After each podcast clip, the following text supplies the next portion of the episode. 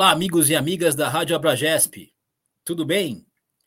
Eu sou o Donald Verônico e estamos iniciando a quinta edição do Abracast, o podcast da Rádio Abragesp, a rádio da gestão do esporte no Brasil. Este programa tem a parceria da Fundação Setaporte e da Rádio Web RBA Litoral. Uma vez por mês eu conversarei com profissionais e acadêmicos da gestão do esporte no Brasil Siga a gente nas redes sociais. Estamos no Facebook, no Twitter, no Instagram, no LinkedIn. Temos o nosso site também. E pode enviar e-mail. Então, o Taigo está colocando aí os endereços tal. E também pode nos encontrar no Sporting Global. Nesta quinta e última edição do ano de 2022, nós convidamos um professor ilustríssimo nosso colega, amigo, professor Ari Rocco. Ele que é livre docente na área de gestão de esporte pela Escola de Educação Física e Esporte da Universidade de São Paulo, onde também atua como professor e pesquisador. Líder e fundador do grupo de estudos e pesquisa em marketing e comunicação no esporte, o GPCom, da EFE USP. E também ex-presidente da Associação Brasileira de Gestão do Esporte, a Abragesp. Por favor, Taigo, solta a vinheta e traz o professor Ari aqui para a sala.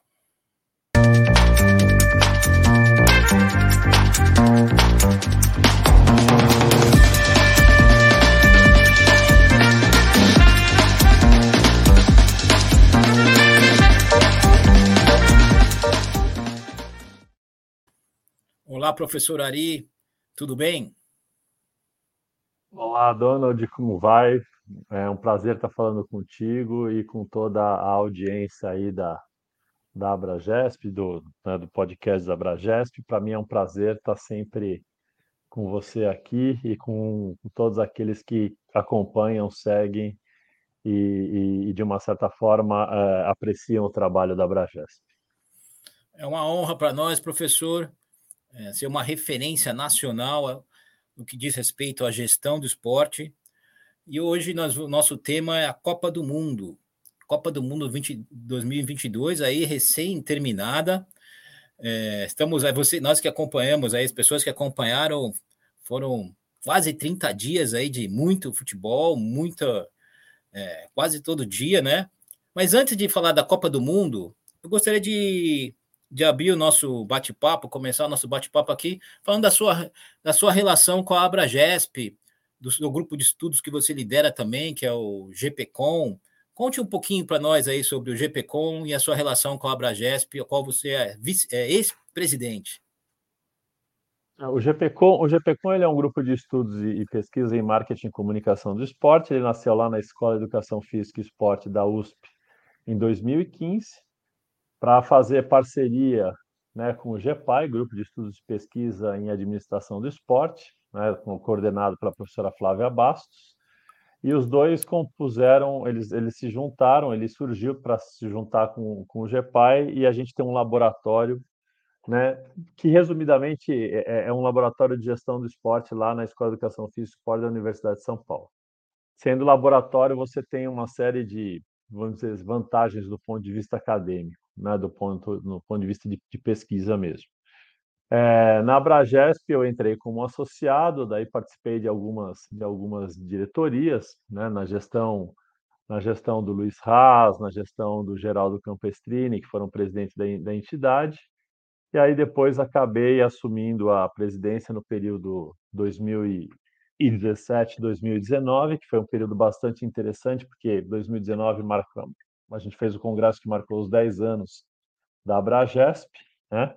Aí fiquei mais uma gestão, na gestão do, do, do, do professor Leandro Mazei, 19 a 21, na diretoria de relações institucionais, é, e aí acabei, acabei de uma certa forma, não, não me afastando da Abragesp, mas me afastando especificamente da gestão da Abragesp, porque tem muita gente mais nova vindo por aí, né, com uma visão extremamente interessante, como, por exemplo, a professora Gisele Tavares, a professora Cacilda Amaral, que tem aí dinamizado a atividade da, da Abragesp com novos produtos, uma visão mais jovem, uma visão mais diversa. é, que tem feito com que a instituição, com a entidade possa, possa crescer. Mas a gente sempre que é chamado, a gente participa aí avaliando trabalhos, avaliando, né, coordenando mesas, participando de eventos, porque a Abragesp é importante para todos nós aqui que pesquisamos a área de gestão de esporte no Brasil. A professora, com certeza, e a professora Gisele Tavares, sendo a presidente da Abragesp, Cacido Amaral, vice-presidente, a Abragesp em ótimas mãos. Você que quer saber um pouquinho mais da história da Abragesp, vai nos nossos arquivos do, do Abracast e vê lá entrevista, as entrevistas, por exemplo, com a professora Flávia, que foi a primeira presidente da Abragesp. Ela conta toda a história. Mas, professor, vamos falar um pouco agora do nosso assunto de hoje, fresquinho, né? A Copa do Mundo do Catar. É, você assistiu a Copa, acompanhou? Acompanhei, a gente, a gente acompanha como, vamos dizer assim, por dever de ofício, né? É o que a gente, é o que a gente pesquisa, né? Mas sempre tentando enxergar o lado da, da gestão, do planejamento, seja da gestão do evento propriamente dito, como também da gestão das, das equipes esportivas, como as federações se organizam para montar as suas, as suas equipes. Então, acompanhei, torci, sofri, Acompanhei também dentro do possível, né? Porque para nós, para nós na, que trabalhamos na área acadêmica, esse, esse período de realização da Copa em novembro, dezembro, um período um tanto quanto ingrato, porque coincide com as nossas atividades acadêmicas aí, principalmente num, na reta final do, né, de, sem, de semestre, mas a gente tentou dentro do possível acompanhar tudo aquilo que aconteceu, ler bastante sobre o tema, discutir com os amigos nos grupos de, de discussão, com, os, né, com as pessoas interessadas, com gente que está no Catar, brasileiros e brasileiras que trabalharam na organização do evento. Então a gente tentou aí obter uma série de informações e vamos ver o que a gente consegue produzir do ponto de vista aí de, de estudos e, tra trabalhos com relação a tudo aquilo que aconteceu né, lá no Oriente Médio. E, e aqui minha a minha missão é conseguir extrair o máximo possível dessas informações que, é, com certeza, são riquíssimas aqui para a gente compartilhar com o público da Abragesp e da Abracast. O Catar, país pequenininho ali, situado no Oriente Médio, foi escolhido como sede há mais de uma década. E essa escolha foi. Há muitas denúncias que houve corrupção. Você tem algum algo a comentar sobre isso, professor? Então, Donald, na, na, realidade, assim, a gente, a gente comenta aquilo, aquilo que a gente, que a gente ouve e também que a gente sabe, mas assim, uma coisa, uma coisa me parece, né, parece não, uma coisa é bastante clara, né, é que o Catar usa, usou, né, e, e, não é e não é privilégio do Catar, outros outros países fizeram isso ao longo da história, né, ele usou um mega evento esportivo para geopoliticamente se mostrar para o mundo, né? É, como que fazer uma propaganda aí do, do país, porque os, os, os, grandes eventos como Copa do Mundo, Jogos Olímpicos, eles, eles atraem atenção na mídia global, né? Colocam o país no holofote. Então, é, é, é, é muito clara a estratégia do, do Qatar. O Qatar tem utilizado o esporte como soft power, né, para se mostrar para o mundo, investe em grandes equipes, como por exemplo Paris Saint-Germain, etc. Né, é, é, e, e, usou a Copa para, de uma certa forma, se mostrar para o mundo, principalmente no momento onde a agenda global, né, principalmente a, a, agenda dos países mais desenvolvidos e das democracias mais avançadas do mundo, tem caminhado no sentido de é, combater né, o aquecimento global e principalmente a utilização de combustíveis fósseis como petróleo. Né? E toda a riqueza do Catar vem do petróleo. Né? Então, eu, eu particularmente enxergo aí uma estratégia do país através da, da Copa do Mundo, né, de chamar a atenção do, do, do, planeta, de levar né, quase 3 milhões de pessoas para assistirem os jogos lá no Catar, é, no sentido de mostrar que o país não é só petróleo, que o país pode ser um, um, um interessante endereço turístico no futuro para essas pessoas que estiveram por lá e, e vão contar para os seus amigos, ah, que é um país que vale a pena conhecer, etc. Né? É, então, vejo aí uma estratégia de se posicionar como um, um país a ser visitado né, pelas pessoas que, que lá tiveram e vão contar para os seus, seus amigos, pela sua rede de relacionamento que gostou, né, que gostaram do país. Mas vejo também uma série de problemas, né, é, que, que na realidade é, conflitam no meu modo de entender com essa imagem de se mostrar para o mundo, né?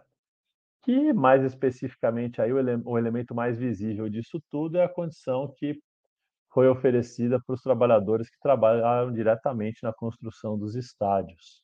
Né? A gente teve, sem dúvida nenhuma, um recorde negativo e triste de, de mortes de trabalhadores na construção dos estádios. Né? Os números aí, isso é tudo muito nebuloso, mas os números falam alguma coisa em torno de 500, quando aqui no Brasil a gente a gente teve, a gente construiu quatro estádios ou reformou quatro estádios a mais que o Qatar e tivemos a infelicidade de ter 12 mortes. Né? Então veja que é um, né? É, isso aí está longe de ser uma fatalidade, né? Está muito mais relacionada com uma forma como o país vê esses trabalhadores. Então, é, é, o país quer usar isso como uma política para se mostrar para o mundo, mas não consegue resolver alguns problemas elementares aí que passam a ser essa faceta visível negativa do Catar, né? Então, se era um convite para as pessoas visitarem o país, não sei se, de, né, se o resultado foi, foi muito certo. E eu, eu ouvi alguns relatos, até estava conversando com um amigo que esteve lá hoje, que disse que achou que ele, ele já esteve em outras, em outras Copas do Mundo e disse que foi uma, para ele, homem, já foi uma Copa tensa, né? Imagino para uma né, para uma mulher que tenha ido né, com seus pais, ou que tenha ido sozinha, ou que tenha ido com um grupo de amigas, de amigos, etc. Né? Ele, ele achou tensa a Copa. Né? Então veja que o, o, o, o, Qatar ainda tem muito a, a evoluir quando a gente pensa num ideal de democracia. Né?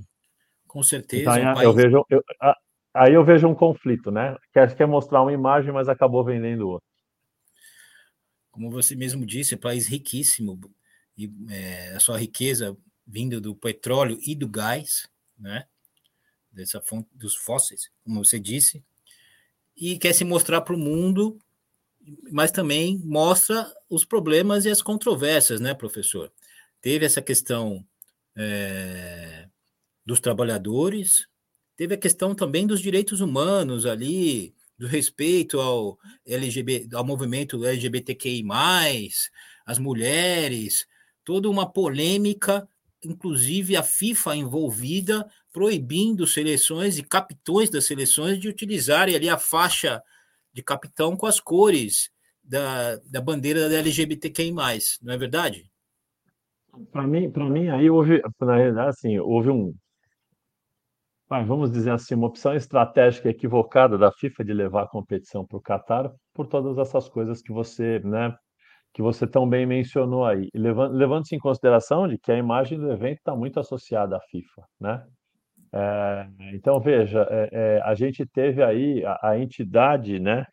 Ela de uma certa forma, ela apoia a postura do país, né? Não de uma forma direta, mas de uma forma velada, quando proíbe os capitães de usarem né, a faixa de capitão com as cores da bandeira LGBTQI+, né, quando, quando quer, de uma certa forma, coibir algumas manifestações de, de atletas, etc. Então, é, é, não só o Catar se mostra um país, né, e isso a gente já sabia, onde os direitos humanos não são tão bem preservados, né, não são nada respeitados, onde existe uma série de restrições para que as pessoas tenham liberdade de expressão e liberdade de viverem a sua vida, né? Mas a FIFA, ao, ao, ao se associar a, a, a esse tipo de país e levar o evento para lá, ela também está mostrando que, de alguma forma, ela aceita isso. Né? É, então, isso é, é ruim para a imagem da, da instituição. E aí, obviamente, né, muita gente vai falar, ah, mas os caras, né, os caras da FIFA devem ter seus motivos né, para ter levado a, a Copa para lá. Com certeza tem, e, e, imagino que não sejam motivos uh, nada nobres, né? Então, tá muito, tá, tá tudo muito subtendido, né? Inclusive, inclusive até recomendo aí, estreou um pouquinho antes da Copa, para quem quiser conhecer um pouquinho melhor a FIFA, que veja uma série no Netflix que fala sobre os bastidores da FIFA.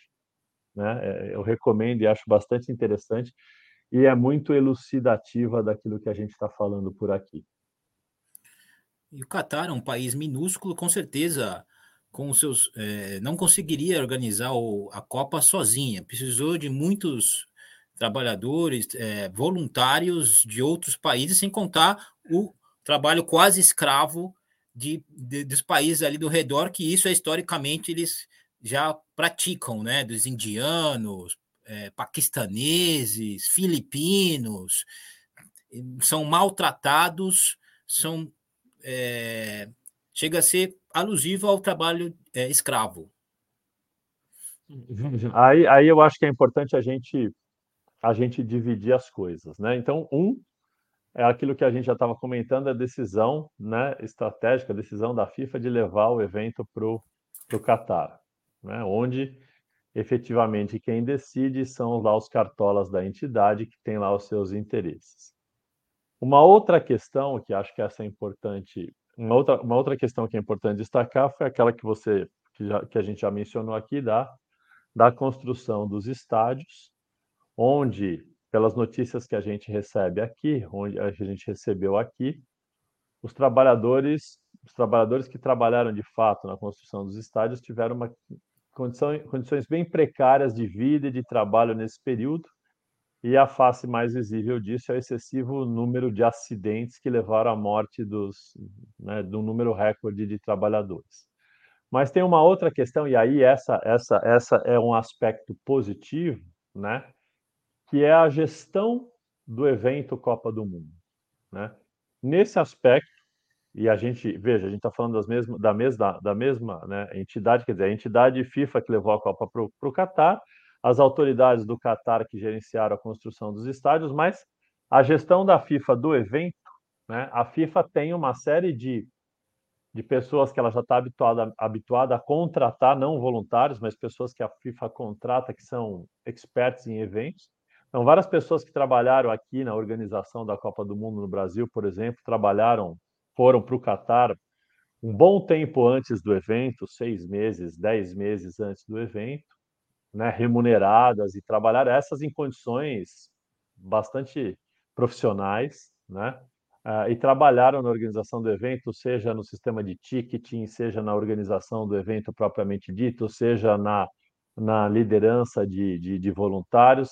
Então, a, nesse aspecto, a FIFA tem uma equipe globalizada e de primeira, onde é importante mencionar um número muito grande de brasileiros e brasileiras com experiência em gestão de mega eventos esportivos, que trabalharam contratadas pela FIFA para a organização do evento no Catar e até onde eu recebi informações, o evento estava muito bem organizado, né?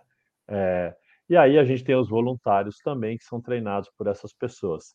Então, veja, né, uma coisa é as decisões estratégicas da FIFA para onde levar a competição e essas essas decisões elas são muito cercadas de mistérios, né?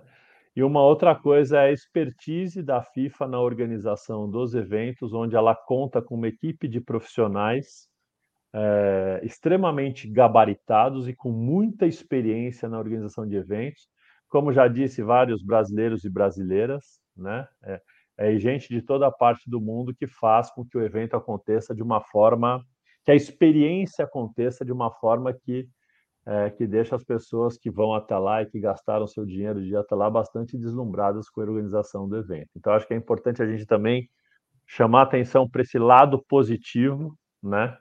é, da organização desses eventos, onde a gente tem um grande número de brasileiras e brasileiras participando para que o evento aconteça da forma mais uh, impactante positivamente possível.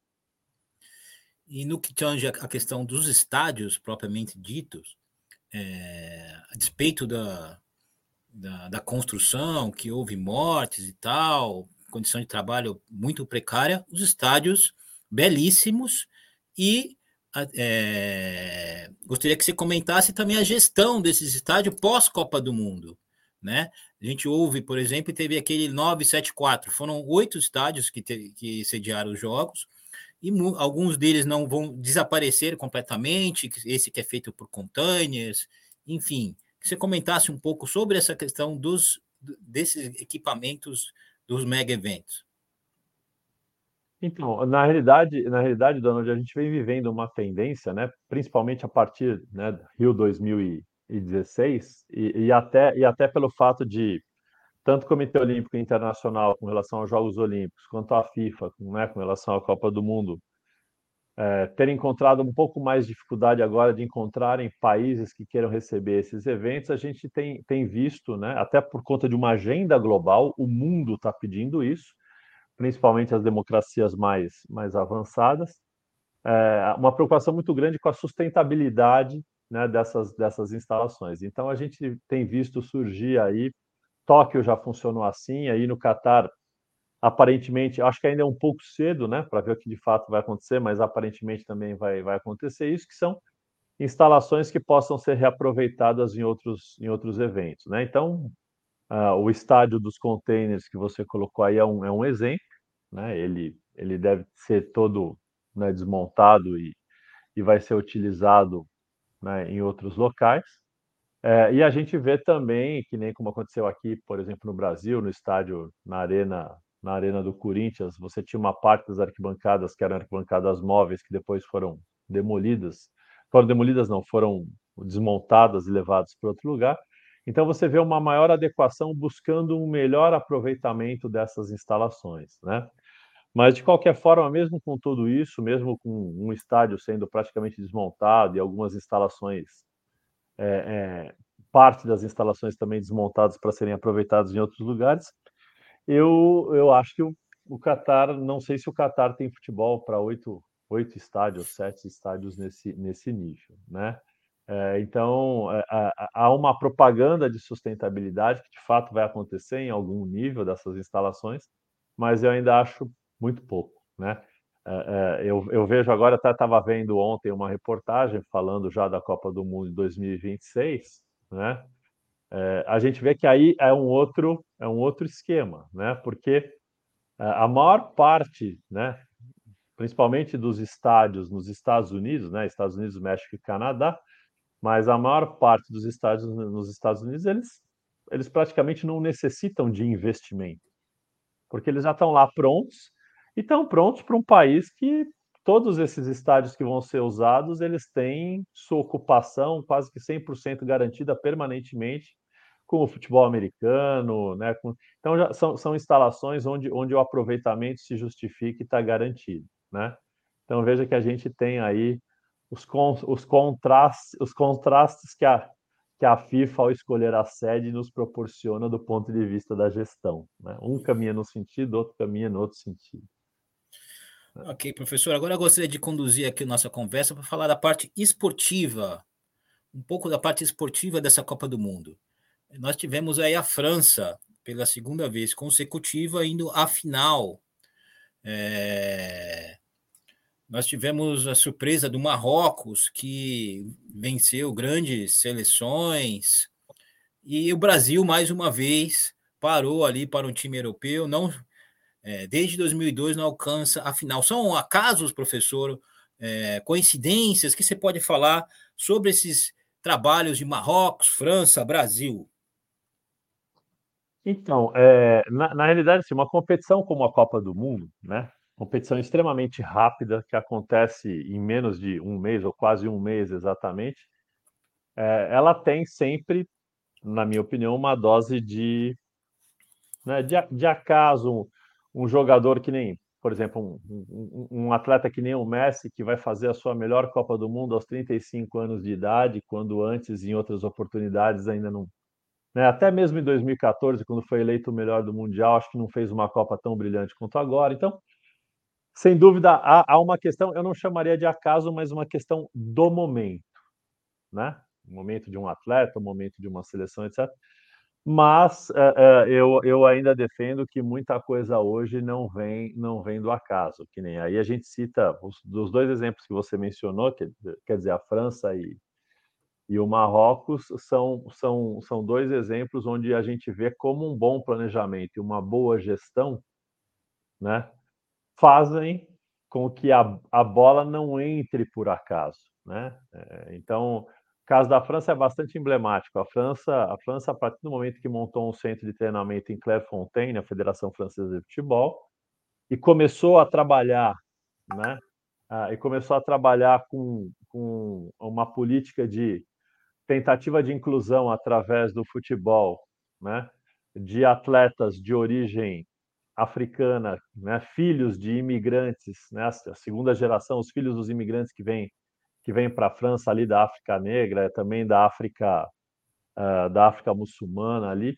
É, é, quando, quando a França começou a enxergar que tinha ali, né, já tinha uma geração de franceses descendentes desses desses imigrantes, filhos desses desses imigrantes e que tinha uma né, e que podiam usar o esporte de uma forma geral e o, e o futebol como uma manifestação social, a gente viu que, né, lá atrás, lá atrás a, a geração do Zidane chamou atenção para isso, né, o Zidane descendente de argelinos, etc. Não, não havia nada nesse sentido. Aconteceu, chamou-se atenção para isso, e aí agora, a partir do momento que a, a, França monta um treino de um centro de treinamento e começa a trabalhar com, com esses, esses filhos de, né, de, de, de, imigrantes, a gente vê que já é campeã em 2018, né, faz uma belíssima Copa em 2022 e vai vir forte em 2026. A França é hoje, também por conta disso, uma das maiores exportadoras de atletas, a segunda maior exportadora de, de atletas para o mundo, só perde para o Brasil. Né? É, a gente vê que, por exemplo, algumas outras seleções que estavam na Copa do Mundo, a seleção da Tunísia, quase toda ela era composta basicamente por franceses, mas franceses o quê? Né? Franceses filhos de pais tunisianos e que tinham as, as, a dupla cidadania e preferiram jogar pela Tunísia. O mesmo acontece com alguns atletas de Senegal, aconteceu com alguns atletas do Marrocos. Então, né, esse trabalho da, da França é um trabalho de, de planejamento, de utilização do esporte com finalidade social, mas que, na minha opinião, tem, tem dado bons resultados e acho que a gente vai ouvir falar bastante da França aí nas próximas, nas próximas Copas do Mundo com uma seleção bem, bem competitiva. E acho muito simbólico, né? Acho que todo mundo viu ali quando termina o jogo, presidente Macron vai lá consolar o Mbappé, né? Porque isso faz, né, faz parte de um de um de um projeto, né? E quando a gente analisa de fato os 11 jogadores da França que terminaram a partida contra a Argentina, se me engano, só três eram de fato franceses, né? Os outros eram todos. Então, isso é, né, para mim, para mim é um, é um, modelo de gestão de esporte extremamente interessante, com aspecto social, aspecto esportivo, né, e mostra o quanto que o esporte pode contribuir para a sociedade. E o Marrocos, na verdade, apareceu agora nessa Copa, a gente foi ler aí um pouco, houve informações de que o Marrocos tem todo um trabalho, né, de buscar atletas descendentes de pais marroquinos e que, portanto, teriam a cidadania do país, que estão jogando na Holanda, que estão jogando na França, que estão jogando em outros países e, e, e, fazer um trabalho de convencimento, criaram um centro de treinamento também no Marrocos e fazer um trabalho de convencimento para que esses atletas prefiram defender o Marrocos, que é o país dos seus pais, do que, né, do que defender o país onde nasceram. Então, veja que, é, na minha opinião, cada vez mais esses processos né, de gestão vão ter, vão ter resultados esportivos. Né? Agora, quando aparece um talento que nem o Messi, né, que resolve fazer a sua melhor Copa, ajudado por, uma, por um grupo de, de bons atletas, de excelentes atletas, é, evidentemente que isso também, né, isso quebra qualquer teoria nossa de gestão, mas né, eu, eu cada vez mais acredito que a bola não entra por acaso. Agora, professor, é... Gostaria de lembrar aqui, trazer uma outra seleção e falar um pouco do Brasil. Até que ponto a derrota é uma janela de oportunidades, né? A gente vê aí que o futebol brasileiro precisa avançar em vários aspectos. É, e aí a nossa maior derrota em Copas do Mundo foi em casa em 2014, quando perdemos de 7 a 1 para a Alemanha. Então, de, é, quando perdemos para a Alemanha, endeusava-se a Alemanha, o sistema de como o futebol alemão era organizado tal. Passaram duas, passaram-se duas Copas e a Alemanha não passou da primeira fase e hoje estão revendo, reorganizando, reestruturando. Então, assim, até que ponto o Brasil é, como nós podemos aproveitar essa derrota? Porque na vitória muita coisa é mascarada, né, professor?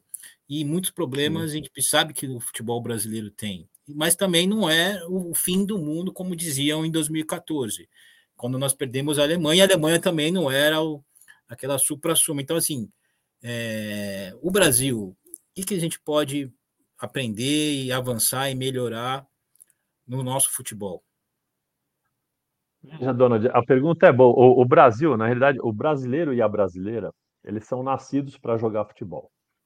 Né? Então, então veja, veja a quantidade. O Brasil é, né, com, com, todos os problemas que a gente possa ter ou não de, de gestão, etc., ele é o maior exportador de atletas mundo afora. Né? É, às vezes tem jogador brasileiro que a gente nunca ouviu falar que aparece, né? E, e tem vários outros também defendendo outras outras seleções. É, eu acho que a gente, para mim, ficou claro nessa Copa algumas coisas que já vinham, né? Que já, já, já são já foram até percebidas pelo futebol brasileiro há algum tempo, né? A primeira diz respeito à formação dos nossos treinadores, né? É, e isso, isso eu não estou dizendo nem por conta da Copa do Mundo. Se a gente, se a gente olhar agora a movimentação das nossas equipes, das principais equipes da Série A do Campeonato Brasileiro, se não me engano, não sei exatamente o número agora, mas pelo menos metade dela, delas foi buscar treinadores estrangeiros que estão tendo bastante sucesso aqui com os brasileiros, com, no, trabalhando no Brasil. Né? O Voivoda argentino no Fortaleza, o Abel Ferreira no, no português no Palmeiras, o Jorge Jesus teve sucesso aqui. Então, isso para mim é um indicativo que a nossa formação de, de treinadores precisa melhorar. O processo de formação de treinadores precisa. O Tite é o nosso melhor treinador e, e teve alguns, né? Teve alguns, é reconhecidamente o nosso melhor treinador e teve alguns erros ou algumas coisas que talvez não, né? Então esse, esse é, um, é um aspecto. É, e o segundo aspecto que eu coloco é que, é, na realidade, o que falta ao Brasil é uma mudança de postura. É levar o futebol hoje um pouco mais a sério. E aí, quando eu estou falando a sério, não estou falando da dan das dancinhas, não, porque isso, é, isso é do atleta. O atleta, quando faz um gol, ele pode ser, ele tem o direito de celebrar do jeito que ele quiser, é da nossa cultura. Mas quando eu digo a sério, é na nossa estrutura, no planejamento de uma competição, no planejamento do entorno, né? É, a gente via aqui as matérias, calendário. no Qatar, mas calendário, mas, mas eu, eu vi as matérias aqui, o que acontece, né? O treino, os treinos, o treino da seleção brasileira é constantemente atrapalhado por, pelo neto do Tite, pelo filho dos jogadores, pelo. É, é, de novo, nada contra a família aí, né? Os argentinos levaram a família, os franceses, mas treino é treino, jogo é jogo. O momento do treino é um momento do treino, é um momento onde o profissional está trabalhando. Né? Aí terminou o treino, aí vai encontrar a família, vai jantar com a família, vai brincar com o filho, vai. Mas ali no, no momento do treino, chegou para treinar, é foco no treinamento, foco na competição, né? foco na disputa. É uma disputa rápida, é uma disputa de 28 dias, onde é necessário que haja foco na competição, foco na disputa. Então, quando eu digo levar o futebol mais a sério, não é, não estou falando de dancinha. Para mim, o momento mais sublime do futebol é o momento do gol. Então, o gol, os atletas podem comemorar do jeito que eles jogarem mais de acordo com a sua cultura. Mas levar mais a sério no planejamento da competição e no entorno de tudo aquilo que cerca a competição. Né? Essas competições de tiro curto, elas necessitam de muito foco e de muita determinação. Né? É, então, o que a gente vê é que muitas vezes não tem um planejamento nesse sentido. Né? Então, quando eu falo levar um pouco mais a sério, é entender que se a gente não treinar direito, se a gente não focar na competição, a gente não vai ganhar, porque cada vez é mais competitivo. E um detalhe pode fazer a diferença. E, eu, é, e também a, a toda a questão do futebol brasileiro, né? que é, no passado a gente tinha um, celeiro de craques, né? E hoje em dia, cada vez menos jogadores de talento vão surgindo. Não é de, repensar toda essa questão de formação do jogador. Você trouxe aqui a questão dos treinadores, mas os clubes ah, é, da Série A, da série, todo o sistema esportivo do futebol brasileiro não, não poderia ser repensado. Estamos aí sendo criadas ligas, a liga de, do futebol. Eu não tenho dúvida, eu não tenho, não tenho dúvida nenhuma de que já passou a hora da gente repensar o futebol brasileiro. Os nossos jogadores eles continuam tendo talento, mas o que acontece é que eles têm ido cada vez, eles têm ido embora cada vez mais cedo, né? Evidentemente, quer dizer, e aí o que acontece? Qual é o problema de ir embora cada vez mais cedo? Você acaba, o jogador acaba terminando a sua alfabetização futebolística na Europa, né? E aí ele acaba de perdendo um pouco da essência do futebol brasileiro, que é o drible, a malícia, o, né? É, então, assim, existe uma coisa que são alguns, são alguns jogadores né? São alguns jogadores fora da curva, como por exemplo agora o Hendrick, etc. e tal, que a gente não vai conseguir segurar esses atletas, porque a gente está falando de uma questão de poderio econômico de clubes como Real Madrid, etc.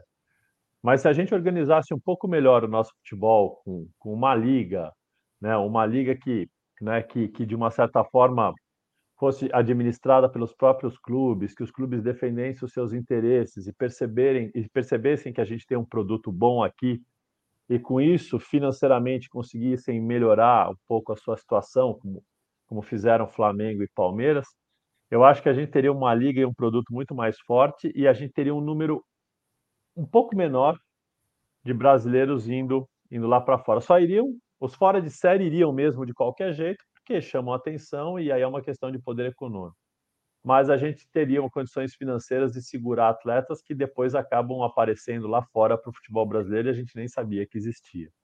Então eu acho que o futebol brasileiro precisaria ser repensado. Ele vai ser sempre o maior formador de atletas do mundo, porque é da característica do brasileiro, mas a gente poderia usar isso a nosso favor. E que iria refletir na seleção brasileira na hora de representar o país numa Copa do Mundo, não só na principal, mas também nas, nas, nas diferentes categorias de base das seleções, e que é hoje o nosso tema aqui é a Copa do Mundo, e mais uma vez nós morremos na praia. É, eu não tenho dúvida que a gente precisaria melhorar todo esse, esse sistema, e acho que a gente tem condições para isso. Né? Agora, a gente tem visto que tem acontecido algumas iniciativas, iniciativa na gestão do Flamengo, na gestão do Palmeiras, isso tem melhorado no nosso futebol. Então, eu acho que a gente está num processo e esses processos eles são lentos, eles demoram para acontecer, mas não tenho dúvida de que é necessário repensar todo esse processo. Então, professor, a gente poderia ficar batendo um papo aqui sobre futebol, Copa do Mundo, eu, por, por horas e horas, mas estamos encerrando aqui. Gostaria de agradecer que você desse sua mensagem final aí de encerramento de ano, um balanço final aí da Copa do Mundo de 2022 e o que esperar do futuro do esporte, do futebol e a próxima Copa do Mundo? Bom, eu queria começar desejando, né, um feliz, feliz Natal, um excelente ano de 2023 para toda a comunidade da Bragesp. A gente vem aí de um período difícil de pandemia, aí dois, 2022 parece que foi um ressurgimento, então espero que 2023 seja um ano de muita felicidade e muita conquista para toda a comunidade da Bragesp. Né? Do ponto de vista do esporte, a gente tem aí um ano de mudanças, né? de mudança de governo federal, mudança de governo estadual. Espero e tenho esperança de que o esporte seja bem visto pelos nossos novos dirigentes aqui do país, né? para que a gente possa, de fato, é, é, conseguir utilizar o esporte, a atividade física o esporte como uma ferramenta social. Né? é, com lazer, participação, diversão, educação, formação das pessoas, é, para que a gente tenha aí o esporte colaborando para um mundo, um mundo melhor. Então, com relação à Copa 2026, acho que até lá tem muita coisa para acontecer. Espero que o Brasil repense, né? O Brasil repense as suas estruturas, escolha um comandante, um treinador adequado aí para a seleção e faça um bom trabalho, porque atletas a gente tem. E aí, com essas palavras finais, a gente agradece ao professor Ari Rocco pela excelente bate-papo, sempre um aprendizado, e também desejamos a todos e todas ótimos, ótimo final de ano, uma, um feliz Natal e um, próspero ano novo. Um beijo no coração de cada um e cada uma. Até mais. Valeu.